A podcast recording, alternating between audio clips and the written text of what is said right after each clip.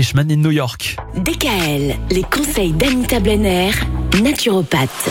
On s'intéresse aux hormones avec vous, Anita, cette semaine, et plus spécifiquement aux hormones qui sont bénéfiques pour notre organisme. Aujourd'hui, on va parler de l'endorphine. Alors, il est reconnu que l'exercice physique libère de l'endorphine. hein, tous les grands sportifs le savent bien, surtout les joggeurs.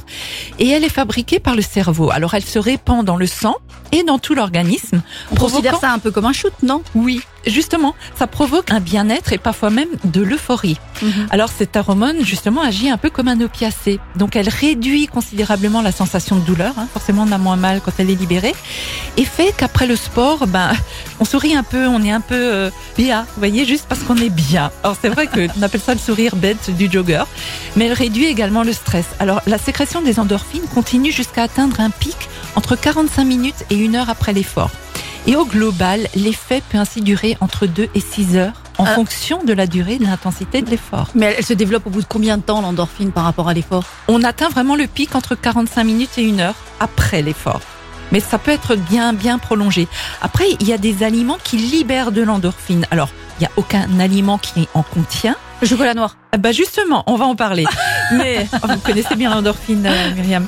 Mais il y a certains aliments qui ont la capacité de favoriser la libération de ces hormones dans le cerveau. Bah, c'est justement le cas du chocolat noir. Et plus sa teneur en cacao sera élevée, plus la sécrétion sera importante. Mais pas que le chocolat, il y a également les fraises, les oranges, des plats épicés, des noix, des graines et le raisin. Alors, quels sont les symptômes et causes d'un manque d'endorphine? Ben, Un dysfonctionnement du cerveau, une On maladie peut manquer d'endorphine, c'est-à-dire qu'il faut en développer régulièrement. C'est obligé? Voilà. Bah, c'est mieux pour mieux se sentir, pour être mieux dans Alors les gens dans qui font pas beaucoup de sport, Eh ben, il y a ils ont des carences? Et les Ah. carences, bah, le dysfonctionnement du cerveau en général, les maladies psychiatriques telles que la dépression, la schizophrénie ou certains médicaments peuvent provoquer une carence en endorphine. Et la dénutrition et les douleurs chroniques peuvent également en être la cause.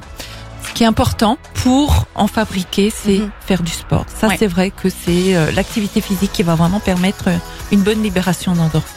Voilà donc pour l'endorphine.